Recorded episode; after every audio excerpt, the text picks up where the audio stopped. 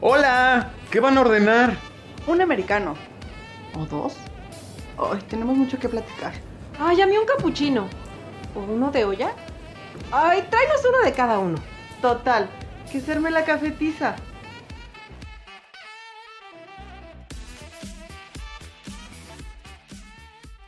Hola, hola, ¿qué tal? Mis queridísimos café escuchas, mis queridísimas café escuchas. Espero que se encuentren muy, muy bien. Yo soy Bernardo León y les doy la más cordial bienvenida a la cafetiza un episodio más. Este es nuestro episodio número 31 y les recuerdo que pueden seguirnos en Instagram como arroba la cafetiza. A mí me pueden seguir también en Instagram como arroba bernie-león y en TikTok como arroba bernardo.león. También les recuerdo que nuestro primer aniversario ya está súper cerca. Estamos a unos cuantos episodios de festejar un año con todos ustedes y con todas ustedes. Así que, sin más preámbulos, vamos a empezar con el tema del día de hoy porque ya saben que aquí nos encanta el cotorreo con el cafecito y todo el asunto, pero también nos ponemos seriezones y nos gusta abordar temas que son importantes para nosotros, nosotras, nosotres como sociedad y que tenemos que hacer reflexión. Nos encanta que hagan reflexión con su tacita de café y el tema de hoy pues es un tema que yo creo que es bastante sensible, se toca poco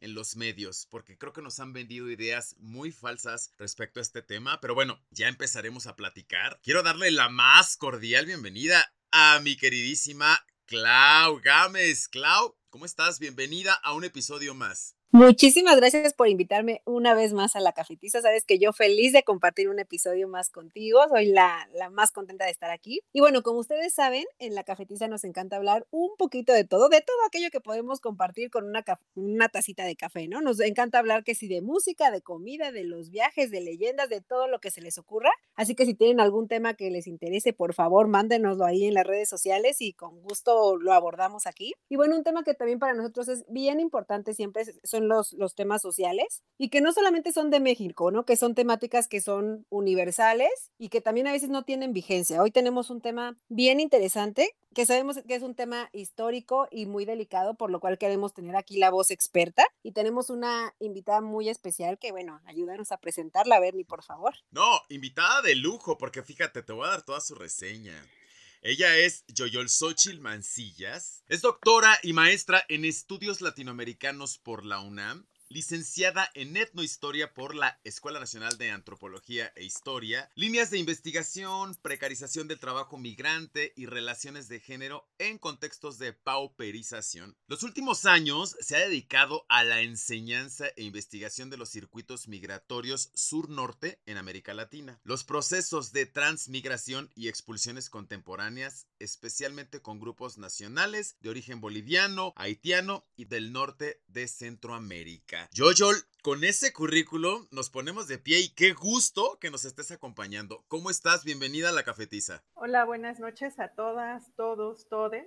me siento muy eh, honrada de acompañarte en, este espacio que me encanta también. He de confesar que estoy después ahí entre, labores y este, eh, en pausas, escuchando y riéndome, ¿no? También que creo que eso es bien interesante de, de estos nuevos formatos, ¿no? También que nos permiten eh, generar ciertas emociones, ¿no? También a, la distancia. Como bien dicen ustedes, hoy vamos a trabajar o hablar, trabajar, me quedo con esta idea de, docente siempre, pero bueno, esa es un tema al que, bueno, le he dedicado muchos años de reflexión y de, búsqueda de respuestas sobre todo. Entonces, eh, a mí me, me encanta que me inviten a todos los espacios porque creo que es un tema que además de ser agenda internacional y nacional, pues también tenemos que pensar las maneras en las que se tiene que concientizar y reflexionar desde las sociedades, ¿no? Entonces, eh, estos espacios son muy importantes por eso. Tiene que resonar el tema, ¿no? En diversos espacios y bueno, también te agradezco eh, la invitación, creo que por estos motivos, ¿no? Principalmente y sobre todo,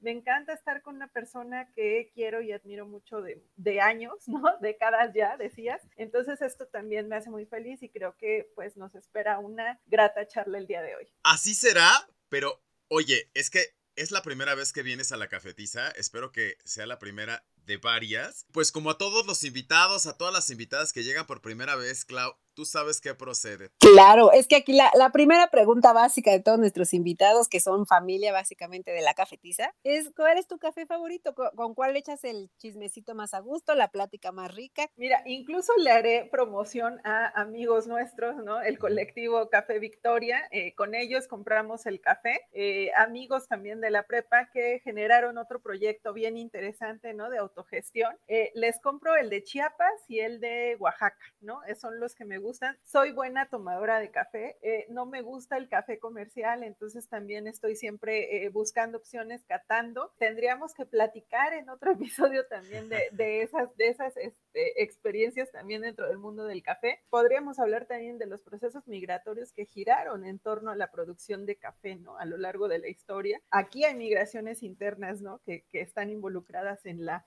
cosecha y producción de café. Entonces, ya con esto les digo que vamos a hablar de un universo súper interesante, ¿no? De, de, de, estudio y de reflexión. Y así es, porque mira, la verdad es que yo me siento, confieso que me siento perdecísimo en cuanto al tema, porque nos quedamos, nos quedamos siempre con las primeras impresiones en cuanto a muchos temas, o sea, no solo el tema de la discriminación, y creo que algo que ha afectado mucho a esta sociedad, históricamente, pero creo que actualmente se nota mucho, es esta parte en donde no profundizamos. Estamos acostumbrados que como no lo echan, así lo recibimos y tan tan. Sí buscamos hoy un poquito profundizar sobre este tema de la migración, porque creo que lo estamos entendiendo todo mal. Y yo sí quiero iniciar poniendo sobre la mesa y dándole un sorbito a mi café, preguntando yo, yo, ¿cómo entendemos la migración y qué es en realidad? Claro, bueno, es algo eh, bien, bien planteado, ¿no? O sea, desde, desde el origen de la palabra, la acción y demás, ¿no? Como todo concepto, tiene que evolucionar y tenemos que explicarlo de acuerdo a eh, los contextos históricos en los que vivimos. Entonces yo te podría decir, la, la migración es una actividad humana de todos los tiempos y de todos los periodos históricos que hemos vivido. ¿Cómo inició? Pues respondiendo a las necesidades de búsqueda de un mejor hogar, mejores condiciones de vida, ¿no? Estas eh, primeras sociedades nómadas nos asentamos y bueno, vamos generando condiciones de vida. Voy a ir un poco anacrónica, pero quiero como explicarlo de una manera breve y sencilla. Cuando se industrializa la vida, digamos, también eh, las condiciones de vida cambian. Digamos, el mundo se mueve más rápido, necesitamos en primera instancia, y eh, ahí me interesa detenerme porque es el origen de muchos de los problemas actuales, necesitamos mano de obra. Y bueno, nosotros ya estamos hablando en este momento de un proceso de industrialización, pero ya pasamos por procesos migratorios de orden colonial, ¿no? Entonces, eh, creo que ahí también, justo como en, esto que nos convoca el día de hoy, que es hablar de migración y discriminación, tendríamos que hacer énfasis en eh, qué ha pasado en los últimos tiempos. ¿A quienes consideramos, Bernardo, Claudia, migrantes? Y de ahí partir a quienes vienen con una visa, son blancos, este, vienen en un avión, ¿no? O sea, tienen ese papel que les identifica. No, ¿verdad? Ellos son extranjeros, ¿no? ¿Y eh, quiénes son los migrantes en este momento? Quienes son pobres, están cruzando una frontera sin papeles, pareciera que, que, están ocupando o queriendo quedarse en el territorio, ¿no? Que están incomodando, ¿no? Socialmente, que eso es lo interesante. Y también creo que aquí es bien importante mencionar esto que a veces como sociedad y sobre todo a la mexicana nos cuesta, de qué color son los migrantes y que digamos, eh, como antropóloga te diría, tenemos una respuesta, esto es un fenómeno de racialización. Nosotros creemos que quien tiene un tono de piel más oscuro tiende a ser más pobre y entonces tiende a ser un problema. ¿Por qué? Pues porque la pobreza es, es un problema para quien para quien la padece y para los gobiernos, ¿no? Que reciben personas pobres. Entonces, eh, fíjense, por ahí es bien interesante plantear quiénes migran en el siglo XXI, en estas últimas dos décadas que nosotros hemos vivido, ¿no? Están migrando masivamente personas del África, de las islas caribeñas, ¿no? Que tienen problemas políticos, estados fallidos, de países superpoblados, ¿no? Este, como India, como China, pero también, y ahí ojo, ¿no? Nosotros, México, somos de los países que más somos un país expulsor de migrantes. Somos de los primeros lugares, ¿eh? creo que está China, India y nosotros. Y acuérdense que en Estados Unidos somos de los primeros grupos nacionales que ocupan la escala migratoria, ¿no? Y aquí están estas contradicciones, ¿no? Que como seres humanos presentamos constantemente. Eh, México es un país que ha mostrado ser sumamente xenofóbico, esa es la palabra, ¿no? El odio al extranjero, pero a, cierto tipo de extranjero. Tenemos algo que se llama eh, colonialismo interno, ¿no? Que es esto de, bueno, eh, en el lenguaje como sí el güero, pero no el prieto, ¿no? Y eso en todo, en todo momento se va a reflejar. No es la excepción, el espacio migratorio.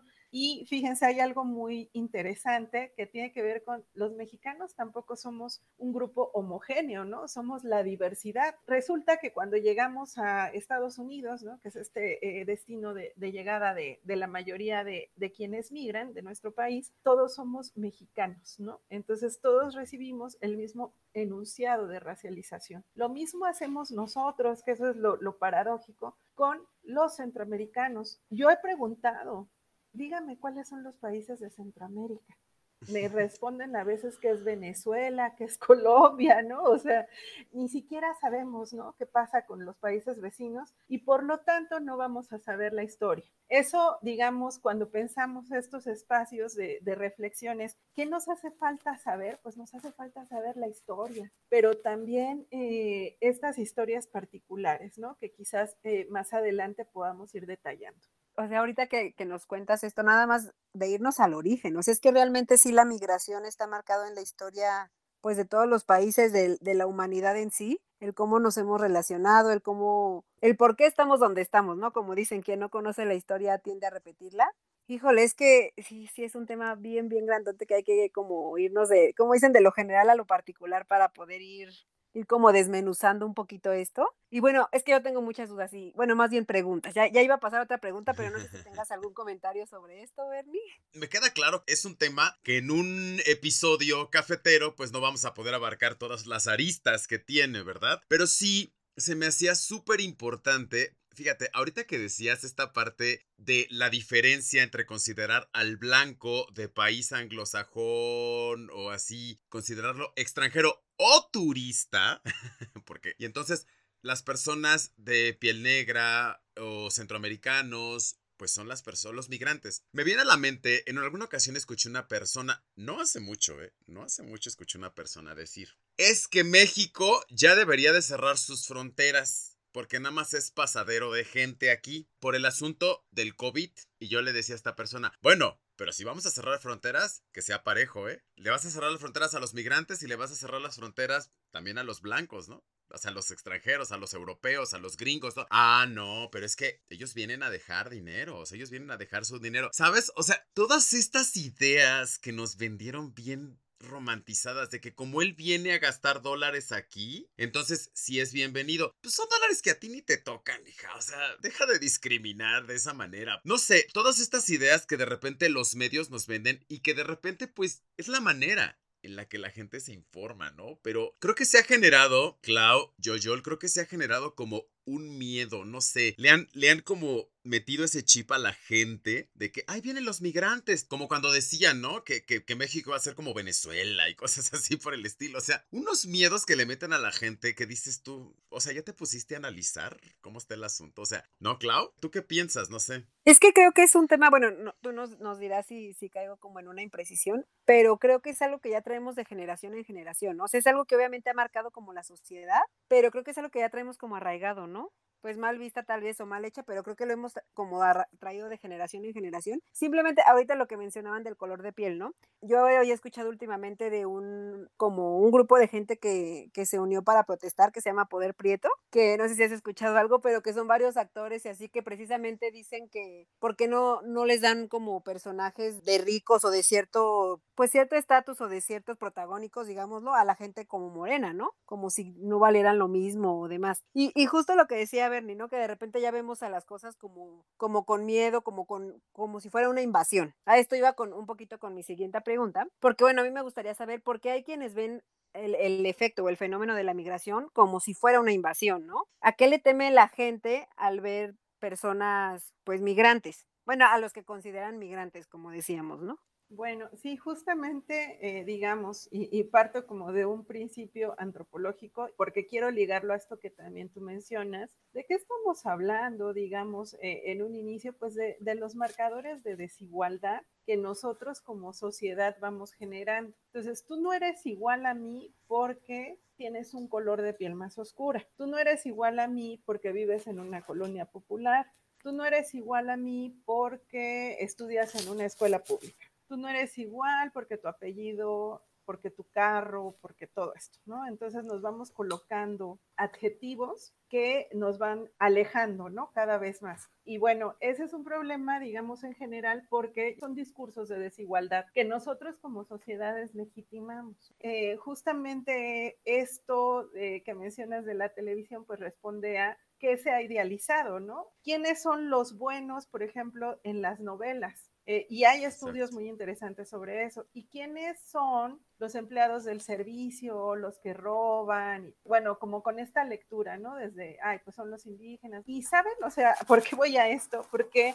eh, digamos, responde a esta lógica, ¿no? Que ha sido de todo este tiempo, que tenemos un dilema entre lo que es salvaje y lo que es civilizado. Eh, en eso se resume, ¿no? Nuestra vida como humanidad, ¿no? Esta tendencia a siempre desacreditar a alguien, ¿no? Entonces, eh, con esto que decías, bueno, ¿por qué se excluye de la televisión a quienes, o, se les dan estos papeles, digamos, que parecieran estar, incluso yo consideraría a veces hasta caricaturizados? Entre más, más pobre sea el papel, más burda tiene que ser la actuación, no sé si, si han notado eso. Entonces, ¿qué pasa, digamos, en el ámbito migratorio? Pues claro, entre más esta lectura sobre el color de piel, sobre el origen, piensas tú que esta persona tiene eh, menos derechos, ¿no? Porque, porque es algo que está internalizado, es esta lectura colonialista realmente, ¿no? No únicamente hay que centrarlo en, las poblaciones, digamos, afrodescendientes que están llegando últimamente aquí a, nuestro país, ¿no? Sino también incluso en las propias migraciones internas que nosotros tenemos en el país. La gente de Chiapas, de Guerrero y de Oaxaca que ha migrado durante décadas, ¿no? Desde el siglo pasado, recibe apelativos, ¿no? O sea, discriminatorios por parte de la gente de esos lugares, ¿no? Los oaxaquitos, los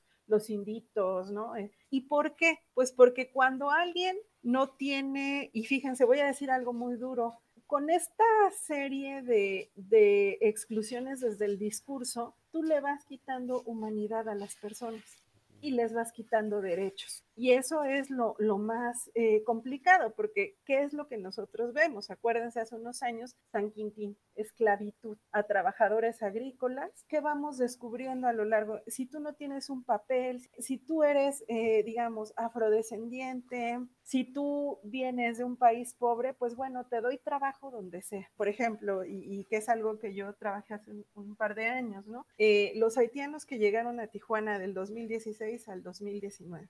Imagínense y cuando hablamos, no me voy a desviar de lo de la invasión, voy para allá, este, ¿qué, decían este, los, eh, el propio presidente municipal ¿no? de Tijuana? Qué bueno que llegaron los haitianos porque hay trabajo para ellos. ¿Dónde hay trabajo para ellos? En las maquilas. Entonces, cuando me tocó hacer trabajo de campo allá, pues claro, o sea, los haitianos tenían tres trabajos a veces, y que era, bueno, quitarle la, espina a los nopales, trabajos en fábricas, ensamblaje, estos trabajos que también son como de los nuevos, digamos, trabajos que, que, tienden a explotar a las personas, ¿no? Estos servicios de cobranza puerta a puerta, ¿no? Que también imagínense en un clima como el de Tijuana. Es que los haitianos aguantan todo. A ver, son estas lecturas del buen salvaje, ¿no? Y ojo, porque estamos en el siglo XXI hablando de eso. Les iré compartiendo las experiencias en campo, ¿no? Porque eso es lo importante, o sea, saber cómo se está viviendo el fenómeno en territorio. Eh, algo que me pareció muy interesante justamente fue, hasta el año pasado los números decían que la mayor cantidad, digamos, de personas que se encontraban en tránsito, espera y,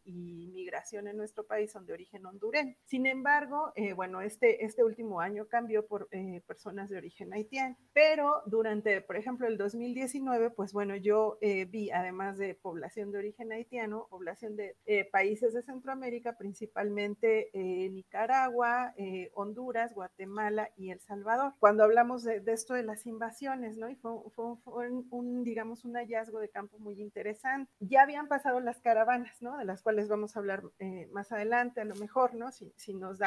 Este, me pasó algo muy curioso, ¿no? Porque yo justo lo que fue una imagen muy dura de los y las y los centroamericanos en niveles de indigencia muy fuertes en Tijuana, ¿no? Al igual que mexicanos deportados que son, digamos, miembros de pueblos originarios con altos niveles de adicción y por el contrario, la mayoría de los haitianos estaban congregados, ¿no? En, digamos, en, en una zona que se llama la Pequeña Haití y ya rentaban por ahí y todos se encontraban trabajando. Entonces era esta lectura cuando ya le preguntábamos a la gente, ¿no? De la sociedad tijuanense, pues, ¿qué ha pasado? No, es que los centroamericanos siempre vienen pidiendo, exigiendo, ¿no? Y los haitianos quieren trabajar. Yo no sé si realmente se le preguntó a los centroamericanos, pero también yo vuelvo a esto. Hay procesos muy duros de los que viene la gente huyendo. Entonces tú veías pues familias completas, ¿no? Desde la abuelita hasta el nieto más pequeño, incluso mujeres embarazadas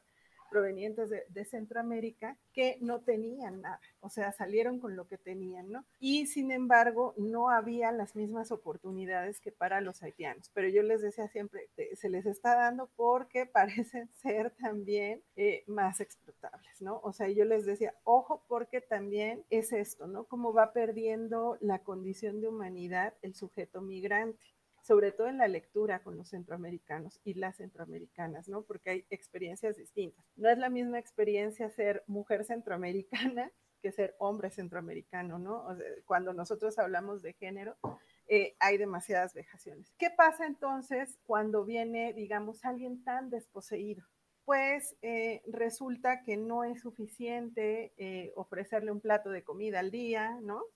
No es suficiente eh, darle la ropita que no queremos y que normalmente son las cosas que, que, ni le sirven a ellos también, por ahí yo les diría, ¿no? Pues resulta que nos incomoda, ¿no? Que no reciban lo que uno les quiere dar y que cree. ¿Qué merece el migrante de nosotros? ¿Qué creemos que merece? Entonces, cuando tú le das lo que te sobra, ¿no? Porque crees que eso es lo que merece, otra vez le estás quitando humanidad, ¿no? Y dices, no, es que no agradecen, entonces los empezamos a considerar incómodos y ahí es cuando nosotros queremos que se vayan. Eh, esto va a tener como consecuencia otro tipo de fenómenos, ¿no? A lo mejor eh, uno entre diez sí va a robar una cartera, sí va a, este, despojarte de algo, ¿no? La verdad es que son casos excepcionales, pero se vuelven discursos que ustedes saben, eh, ustedes que son comunicólogos, eh, la mentira se cuenta diez veces y se vuelve una realidad y así somos como sociedades. Entonces, hubo uno que robó y se vuelven 10 y se vuelven 20, ¿no? Y este y así vamos creando discursos en lo cotidiano, ¿no? Que terminan siendo discursos de xenofobia, de, odio hacia alguien que tiene otra nacionalidad, otro color de piel otra religiosidad, fíjense, también ahí pueden ser practicantes de otras religiones, ¿no? Hay un punto, digamos, con esto quisiera cerrar eh, la pregunta. Eh, nosotros decimos, bueno, ¿quiénes son los que nos vienen a invadir, ¿no? ¿Y quiénes son los que nos provocan este sentimiento de,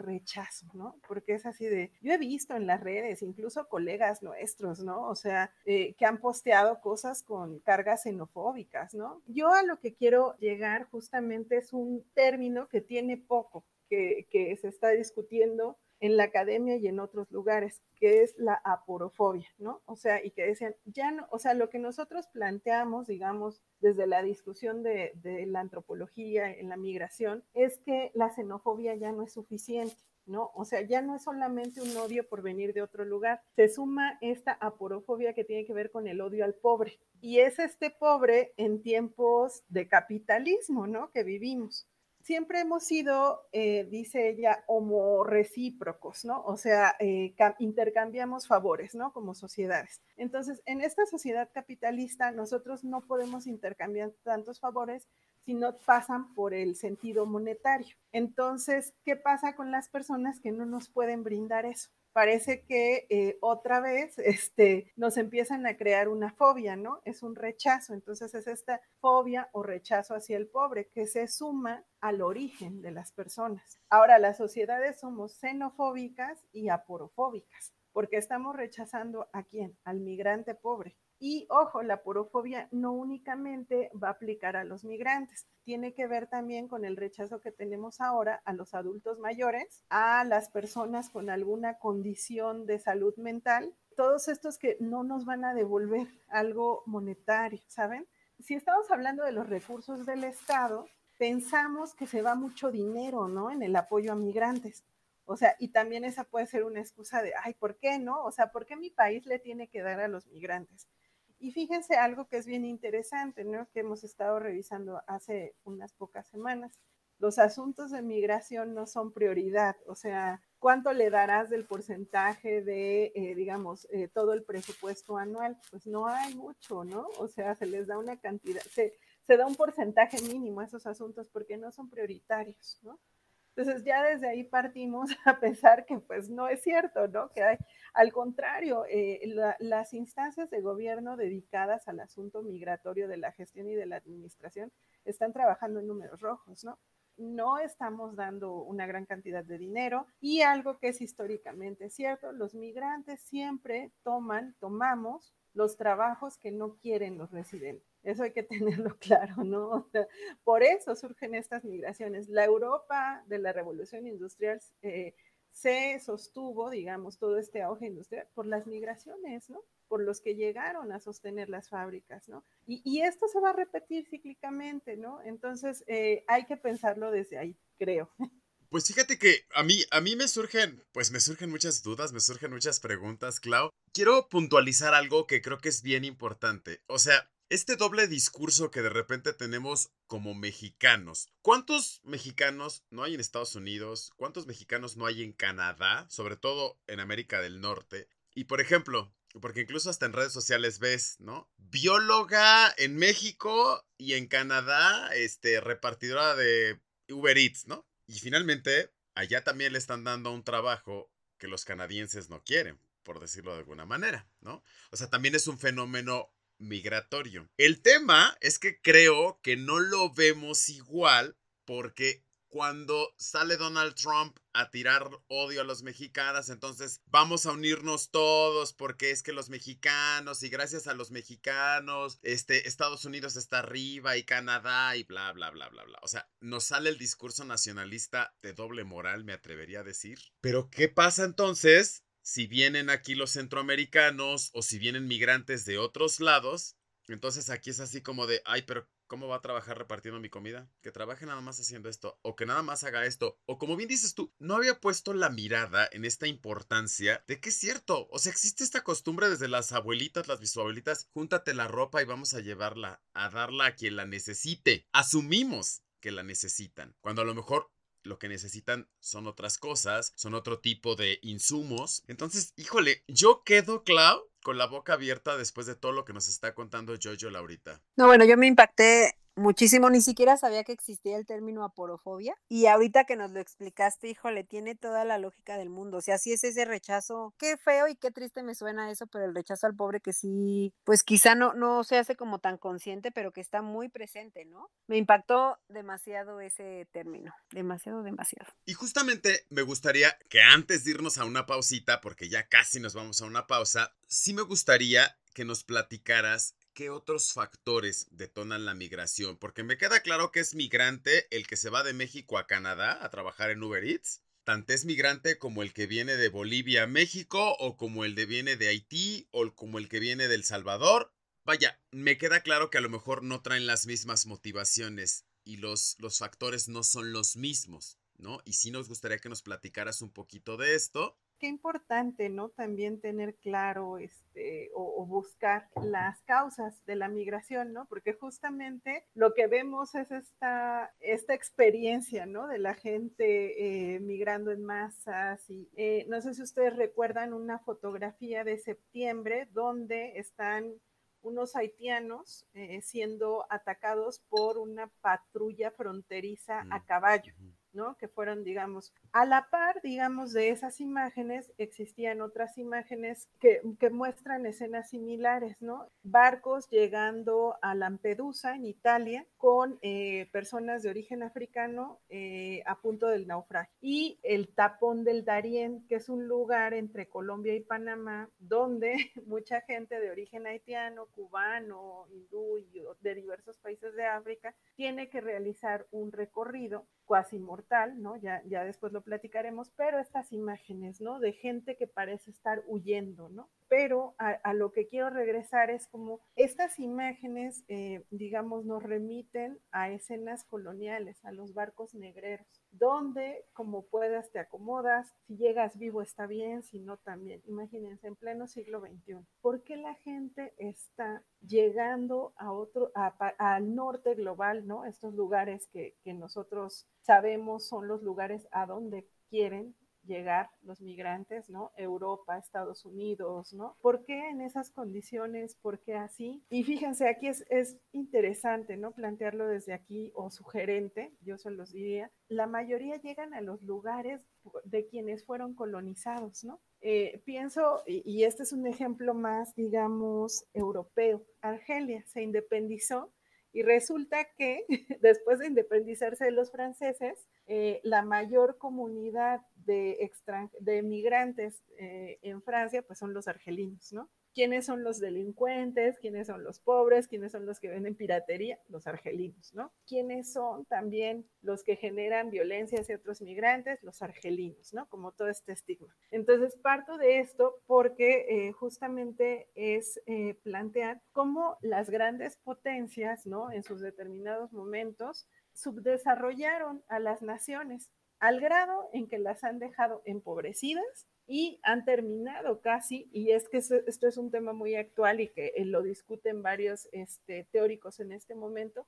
han terminado con la biosfera de esos lugares, lo que implica que existan procesos de movilidad porque hay desastres ambientales, ¿no? Porque la tierra es tierra arrasada, ¿no? Es decir, tierra muerta, donde nada puede vivir, no pueden crecer plantas, no pueden crecer mm. animales, por lo tanto, cualquier tipo de vida no se puede desarrollar. Imagínense a los límites que hemos llegado. Y también porque de la mano de esto están grandes industrias, ¿no? También que han contribuido, además de estas grandes potencias nacionales, a la erosión y destrucción de muchas naciones, ¿no? Entonces nosotros vamos a ver imágenes, a mí me gusta mucho trabajar con estas imágenes, de lugares devastados, ¿no? De donde salen la mayoría de los migrantes, ¿no? Entonces, además de estas industrias, de estas potencias, pues hay todo un aparato político, económico, ¿no? Que permite desmantelar a las naciones. El caso más claro es el caso haitiano, que es algo que, nosotros estamos ahora, eh, estamos viviendo, la presencia, más que la migración, a mí me gusta decir presencia, ¿no? De un grupo nacional de los haitianos y las haitianas. ¿Qué pasó? Pues que Haití ha pasado por diversos momentos eh, álgidos, ¿no? En cuanto a lo político,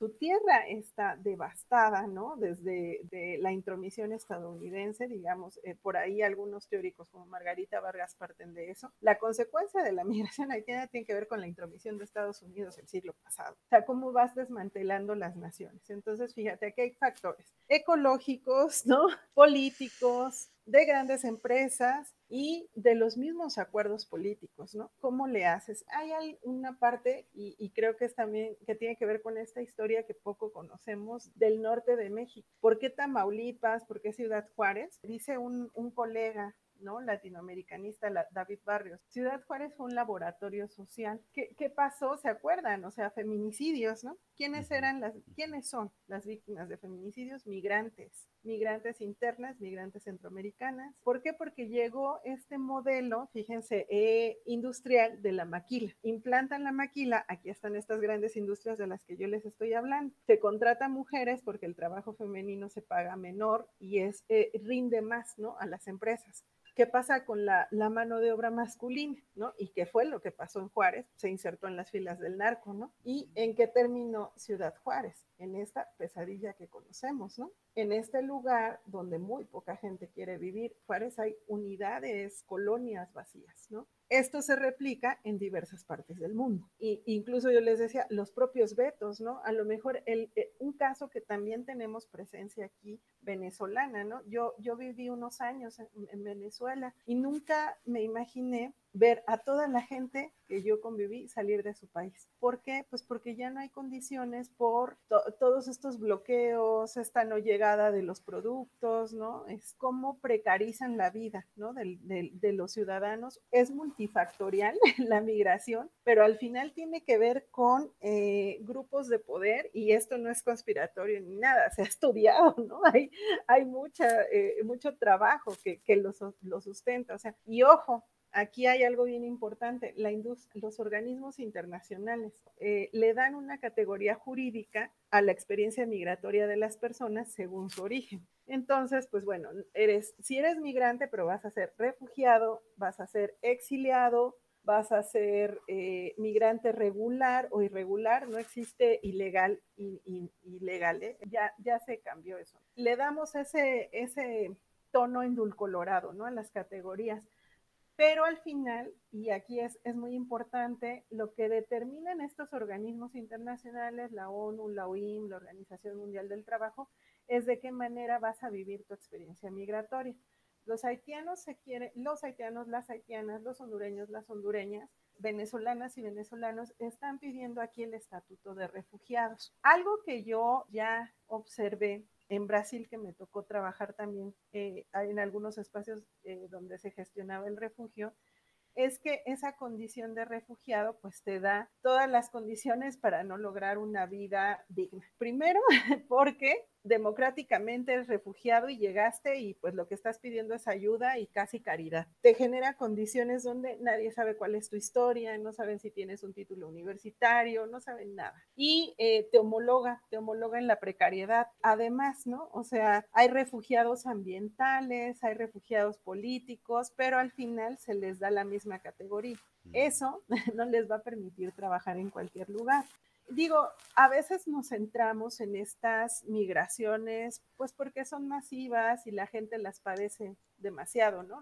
Quienes las experimentan. Pero incluso estas migraciones desde las clases medias, ¿no? Desde de los países eh, principalmente sudamericanos, Colombia, Venezuela, nosotros como mexicanos, ¿no? Que a veces nos vamos a otros lugares ¿Cuáles son? Pues la búsqueda de mejores condiciones de vida al final, ¿no? O tratar de encontrar movilidad social, ¿no? Un doctorado en el extranjero. Pero claro, o sea, centrarse en eso no es la misma experiencia, ¿no? Eh, migrar para ser estudiante que migrar eh, en condiciones eh, de hiper precariedad, ¿no? Por todas estas causas que ya he mencionado.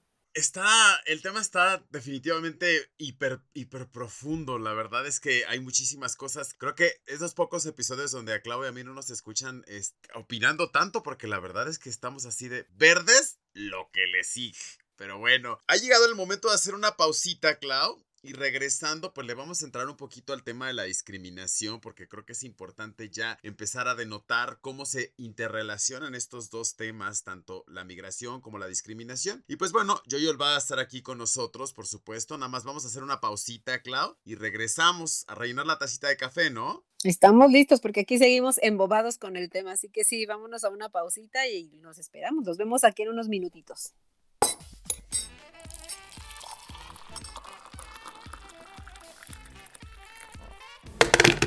Es momento de ir por otra taza de café, porque la plática apenas comienza. Aprovecha para visitar nuestro canal de YouTube, La Cafetiza Radio, y suscribirte si es que aún no lo has hecho. También visita nuestro perfil de Instagram, arroba La Cafetiza, y síguenos para más contenido y más información. Ayúdanos a que esta comunidad cafetera se haga cada vez más grande. Comparte nuestros episodios, platica sobre nosotros, déjanos tus comentarios. Para nosotros, tu opinión es muy importante.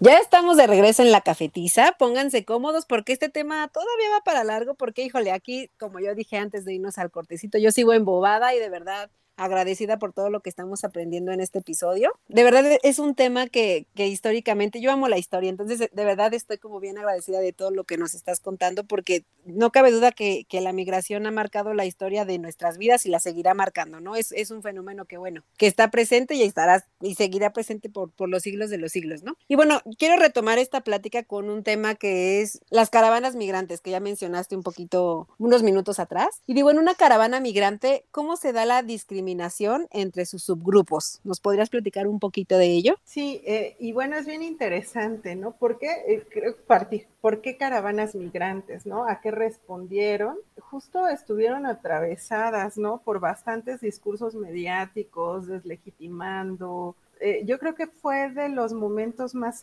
álgidos, ¿no? De, de comentarios xenofóbicos, de comentarios aporofóbicos. 2017-2018, eh, ¿no? Que empezaron las caravanas migrantes, se retoma es, este concepto. Fíjense, y ahorita con esto que, que platicábamos, para mí no es suficiente ¿eh? la aporofobia, ya, ya lo iremos platicando. Y es algo que, que es muy duro, ¿no? De, de también de desde la reflexión, desde la crítica, desde el trabajo de investigación, plantear que la migración por nuestro país está pasando, como todas las situaciones, por la guerra al narco. Hay un problema eh, serio con el tránsito de personas, ¿no? Que tiene que ver con cómo el crimen organizado en una de sus betas o en uno, yo siempre les digo, es que es, el, eh, es un monopolio, ¿no? Entonces se, se apropia de, de, diversas actividades económicas. Entonces el tránsito de migrantes por México pues también es un brazo económico o una actividad económica cooptada por el crimen organizado, ¿no? Yo, yo quisiera partir de ahí. Pues es complicado eh, pensarlo porque eh, las caravanas migrantes, desde mi punto de vista, responden a una medida de seguridad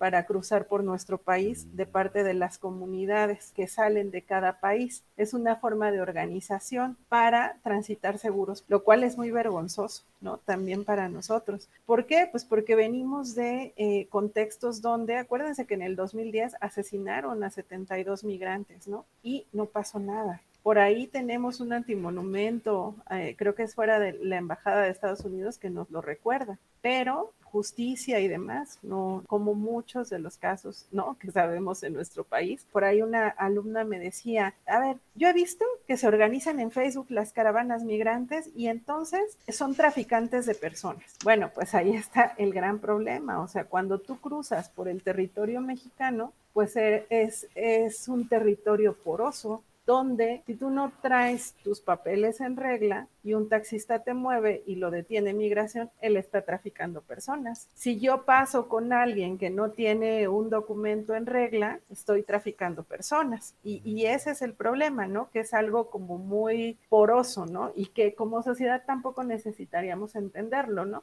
Eh, porque son términos legales, pero ahí está la trampa, ¿no? Entonces es, es un territorio eh, bastante complicado, sin fronteras, el tráfico de personas de la migración, porque se supone que nosotros somos un país que eh, resguarda los derechos de quienes cruzan por aquí, garantiza, ¿no? Que no sucedan, digamos, actos de violencia hacia las y los migrantes, pero bueno, sabemos que eso es bien complicado, ¿no? De, sostener.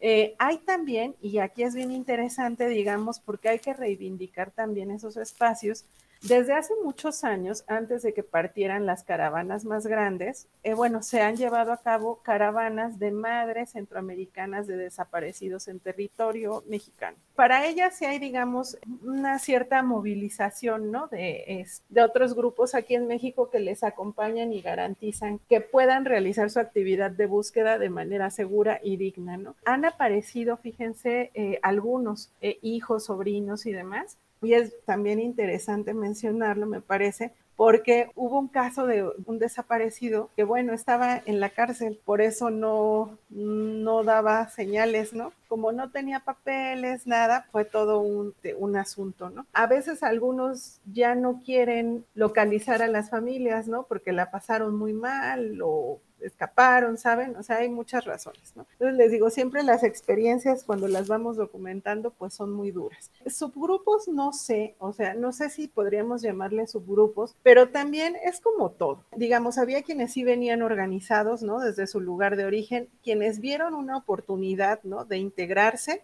Sea, eran grupos demasiado heterogéneos, provenían de los distintos países de Centroamérica, principalmente el Triángulo Norte, ¿no? Eh, Guatemala, Honduras, El Salvador. Sobre todo desde Honduras, ¿no? Acuérdense que Honduras, pues estuvo hasta este año, eh, digamos, con un gobierno demasiado, pues fue un gobierno golpista, ¿no? Durante muchos años. Entonces, pues bueno, las condiciones de vida no estaban nada bien allá y pues claro, muchos de los grupos políticos sí eh, tenían organizaciones para salir, pero eh, al final era esta cuestión de vámonos en grupo para garantizar nuestra seguridad. Y por eso se diseminaron tan fácilmente, porque pues no había una organización sólida, era una estrategia, yo pensaría como de, desde las herramientas que tienen, ¿no? Para acompañarse de manera segura, de una esperanza de avanzar y bueno, muchos llegaron hasta Tijuana, ¿no? Entonces, eh, hasta el momento creo que ha funcionado, ¿no? Porque no han, pasan menos cosas, ¿no? Eh, de lo que podría pasar si van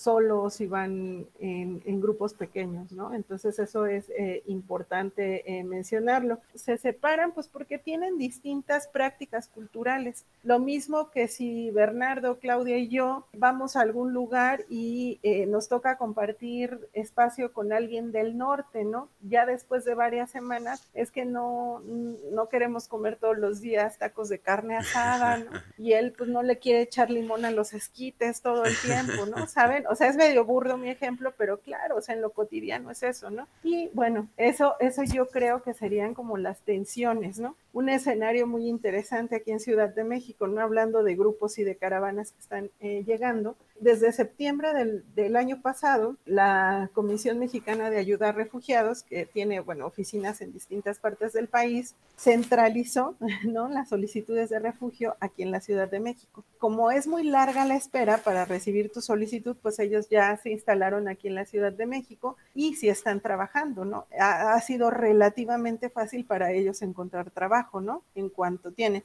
¿Dónde? En la, en la central de abastos como cargadores, como trabajadores de la construcción, ¿no? Eso también ha generado tensiones y antagonismos, ¿no?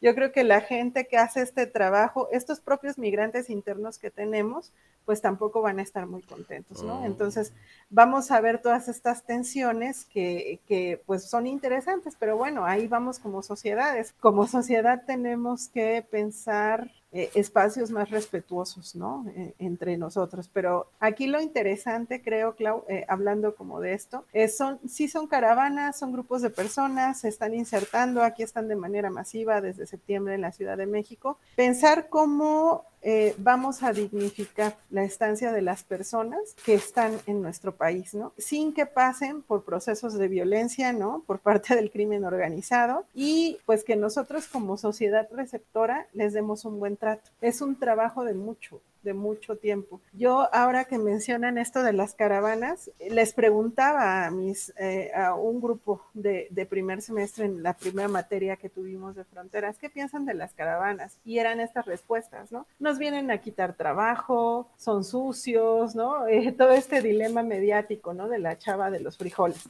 vamos a hacer un ejercicio. Unos díganme qué piensan de la migración centroamericana y quiero que otro equipo me diga qué pasa con la migración mexicana en Estados Unidos. Pues fue un efecto espejo, ¿no? O sea, esto que platicábamos al inicio, sufrimos el mismo tipo de, prácticas xenofóbicas, apurofóbicas, de odio, ¿no? me salió un poquito el tema de la caravana, pero es esto, ¿no? O sea, ¿desde dónde tenemos que empezar a formar personas más sensibles? Porque esto viene para quedarse.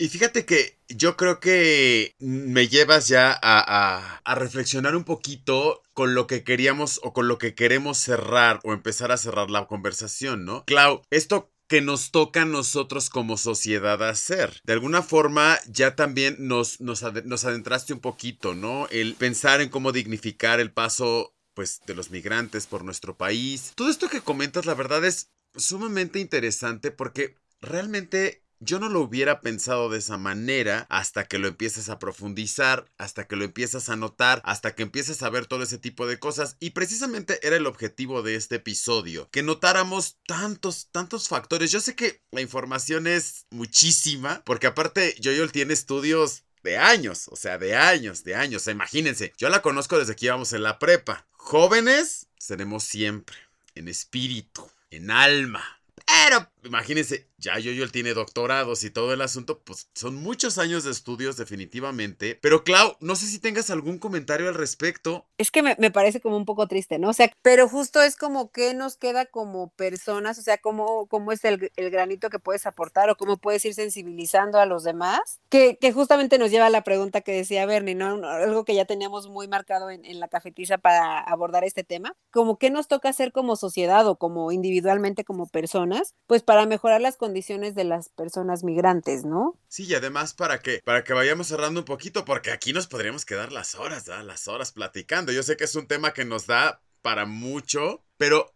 nos gustaría, Yoyol, que nos cerraras un poquito el tema con este asunto sobre a nosotros qué nos toca. Me queda claro que nos toca la reflexión, nos toca informarnos más, ¿no? Esa parte cuesta trabajo, cuesta, cuesta mucho mirar al otro que como bien dices tú, lo miro desde esta perspectiva salvaje porque así me la enseñaron, porque no he querido deconstruir esta parte. Es que no sé si decirlo así, ¿no? Porque ahora ya hasta me quedé pensando y digo, ¿cómo le ayudamos? Pues no, ¿no? Más bien es cómo le, cómo le acompañamos. No sé si sería un término más correcto. ¿Cómo le hacemos? A ver, pásanos algunas, algunas cuestiones, platícanos sobre este asunto, ¿no? ¿Qué nos toca hacer a nosotros, nosotras, nosotres? Mira, a veces nosotros, y bueno, quienes fuimos activistas estudiantiles y ahora estamos en otro tipo de activismo, tenemos ahí, a mí me parece bien importante recordar esto, hasta que la dignidad se haga costumbre, una, frase. ¿Y, ¿Y qué pasó cuando los zapatistas salieron? Es, pues hace también ya unos años, ¿no? Pareciera que, que quedó como un momento en la historia, una imagen histórica y demás. Pero yo quisiera retomar esto porque, y, y sí quisiera como llevarlo a ustedes que son, digamos, trabajan el tema, ¿no? De la comunicación.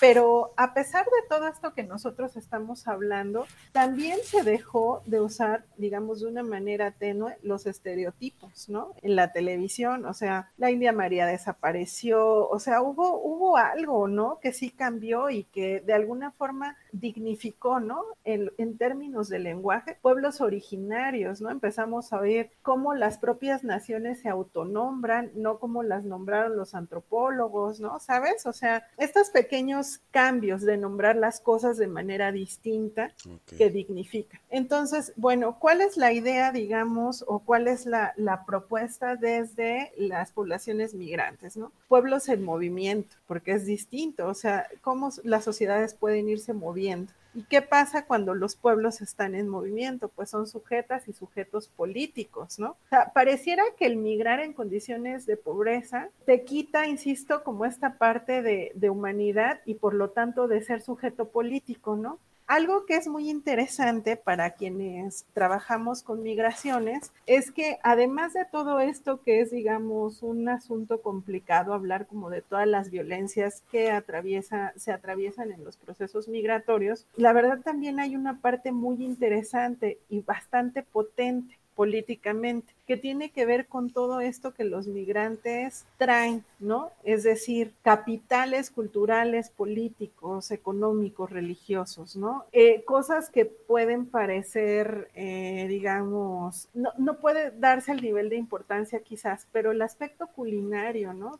Tenemos el acceso a nuevas culinarias gracias a la llegada de población, de comunidades migrantes, ¿no? Hace algunos años, ¿no? Eh, llevamos celebrando la Feria de las Culturas Amigas. Dense una vuelta, ¿no? Por el stand de Haití, el del Salvador, es, prueben la, la, las comidas de otros lugares, de las naciones africanas, ¿no? Todo este bagaje de lo que podemos aprender del otro, ¿no? Y que no pasa por esta transacción económica, ¿no? Que decíamos que es lo que los, los despoja, de, humanidad y de politicidad. Yo, por ejemplo, siempre los invito a leer la literatura escrita desde y por migrantes, ¿no? poetas, ¿no? De Centroamérica, Denis Ávila, Balam Rodrigo, bueno, que él es chapaneco, pero de la zona del Soconusco. Un libro muy potente, muy interesante, eh, el libro centroamericano de los muertos de él. Toda la poesía de Denis Ávila, que igual podríamos dedicar un, una, una sesión solamente a, a todo el capital cultural que, que, se, que se genera a través de los procesos de migración poesía, cine, artes visuales, ¿no? Todo eso eh, son cosas que nosotros también tenemos que aprovechar de la experiencia del migrar, ¿no? Estoy iniciando, por ejemplo, una, una investigación con antropólogas haitianas. ¿Cuáles son los aportes de ellas en eh, América Latina, específicamente Haití y Jamaica, eh, perdón, Venezuela y Jamaica, ¿no? Entonces, ¿cómo recuperas la obra de quienes migraron, ¿no? lecturas, o sea, de verdad es tan bonita la novela que trascende en, en contextos migratorios, bonita, fuerte, pero necesaria, ¿no? Y eh, lo que yo también, eh, digamos, eh, vengo pensando, y por eso también me remití a este, digamos, a este momento del zapatismo, hay que enseñar desde, desde los niveles básicos, pues que somos una sociedad que va a estar recibiendo personas de distintos lugares porque somos el país de tránsito, ¿no? La gente quiere y sigue con esta idea de llegar a Estados Unidos y que hay que ser respetuosos del otro hay que valorarlo porque viene con una cultura, con una religiosidad y con valores. Y fíjense, y esto es muy interesante, les digo, uno lo, descubre en territorio, a lo mejor soy muy ingenua o me emociono por lo que encuentro siempre, pero esto está este compromiso de las poblaciones eh, en tránsito y en residencia con nuestro país a veces aporta más de lo que un ciudadano promedio que no paga impuestos, ¿no? El que va del que se roba con el diablito y demás. Eso hay que valorarlo. Incluso eh, algo que a mí también me parece muy importante cuando decimos cómo podemos y que me ha parecido bastante eh, interesante. Eh, yo participo de un colectivo de docentes feministas, urbanas, mestizas, ¿no? Nos autodenominamos. Y sin embargo también lo hemos pensado, ¿no? Desde dónde apoyar al movimiento migrante ya como un movimiento, ¿no? Social. Y hay otros espacios que, que se han transformado, ¿no? O sea, refugios para mujeres en situación de violencia que han dicho, ¿saben qué? Abrimos espacios donde hay comunidad LGTB también, ¿no? Eh, refugios que han abierto las puertas. Entonces creo que también es esta, esta una oportunidad para que entre todas estas eh, minorías activas que somos, logremos generar consensos, no rupturas, ¿no? Por, por los últimos eh, hechos, ¿no? Que, que, han estado ahí rondando. Fíjense cómo eh, pareciera que en estos contextos de exclusión nos encontramos. Quisiera cerrar, justo me, me, acordé de algo que, es, que para mí fue muy emotivo viviendo en, en Brasil leyendo una novela de literatura marginal, eh, unos escritores de, eh, de, las favelas brasileñas pues desarrollaron todo un género literario, ¿no? Y bueno, yo me encontraba estudiando a la comunidad boliviana. Eh, nunca encontré referencias a la comunidad boliviana, solo en ese libro de Marcos Teles, donde se hablaba de un vecino boliviano que tenía un taller de costura, que es bueno a lo que se dedican. Y me pareció bonito y emotivo porque era hablar desde los márgenes como iguales. Entonces también es esta invitación a pensarnos desde las minorías activas o desde quienes estamos generando otro tipo de movilizaciones políticas, también unirnos con, digamos, las demandas migrantes, como ellos se van a unir a nuestras propias agendas. Y de ahí pues pueden surgir cosas muy interesantes, ¿no? Y han surgido porque, eh, bueno, si uno lo documenta, pues te vas dando cuenta, ¿no? Que surgen organizaciones migrantes LGTB y, sabes que el tema LGTB en la migración está bastante, eh, bueno, hay quien lo trabaja, pero eh, digamos, entre comunidades migrantes está bastante estigmatizado. Entonces también, bienvenidos todos los que estén interesados en estudiar el tema de la migración, porque es todo un universo y cada quien va a encontrar algo importante. No, pues nos queda clarísimo que el universo es enorme. O sea, hoy nos has dejado con taza vacía, con mucha reflexión, Clau. Yo creo que nos vamos con muchísima reflexión el día de hoy. Y pues definitivamente ahí está la invitación, Café Escuchas, a que hablemos, le hablemos a las, a las infancias, de que no, no, no solo somos nosotros aquí y que no porque pase una caravana migrante significa que te van a robar algo o que se va a llevar algo. Vaya, bien importante que desde las infancias vayamos desmitificando tantas cosas que nos han podrido como sociedad, Clau. Yo creo que no sé con qué reflexiones te vas tú. Ojalá que se queden con la semillita de la curiosidad como nos quedamos nosotros. Digo, es que nos dijiste tanta información y estoy segura que es una solo una embarrada de todo este tema, ¿no? En realidad. Pero bueno, yo sí me quedo como con muchas ganas de investigar, de profundizar en, el, en el tema y demás. Y ojalá hayamos logrado dejar eso también en nuestros cafescuchas y con que les quede esa semillita y esas ganas de investigar y de aportar y de sensibilizarnos, creo que, que estaría genial. De verdad, gracias por la información. Yo me he quedado así anonadada.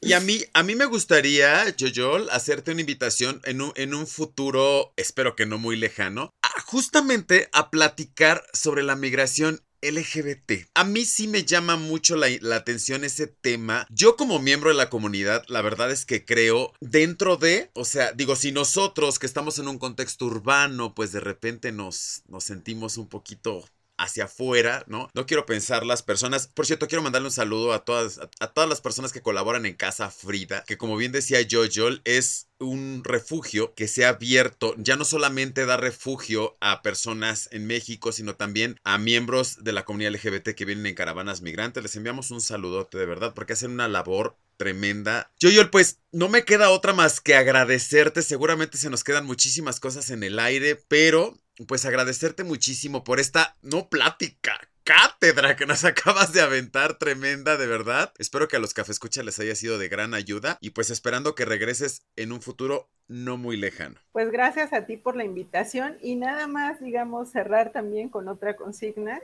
Eh, ¿Por qué dignificar el tránsito? Pues porque lo que nos importa en un mundo y en un país con tantas muertes es poner la vida en el centro y cuidar de la vida, ¿no? Entonces, eso es lo importante. Gracias por la invitación, Clau, eh, Bernardo. Eh, me, me, encantó estar con ustedes el día de hoy. No, pues gracias a ti. Y pues, Clau, muchísimas gracias por estar en otro episodio aquí en La Cafetiza. Ya estamos muy cerquita del aniversario, Clau. Muy cerquita ya. Muy cerquita y ya felices de, de poder celebrar y de, tener estos invitadazos. De verdad que nos llenan de, de aprendizaje, de gozo y hacer rica toda esta experiencia. Muchísimas gracias, Bernie. Muchísimas gracias a nuestra super invitada y feliz, nos vemos en el siguiente episodio. Así es, mis queridos cafescuchas, nos escuchamos en el episodio número 32. También vamos a tener un temita bastante interesante. Ya saben que aquí nos encanta también tocar muchísimos temas sobre salud emocional, salud mental, que son tan importantes para nuestro desarrollo y para nuestra vida. No se les olvide que pueden seguirnos en Instagram como arroba la cafetiza. A Clau la pueden seguir como arroba Klaus y a mí como arroba Bernie-León. Esto fue la cafetiza. Yo soy Bernardo León. Nos escuchamos. A la próxima.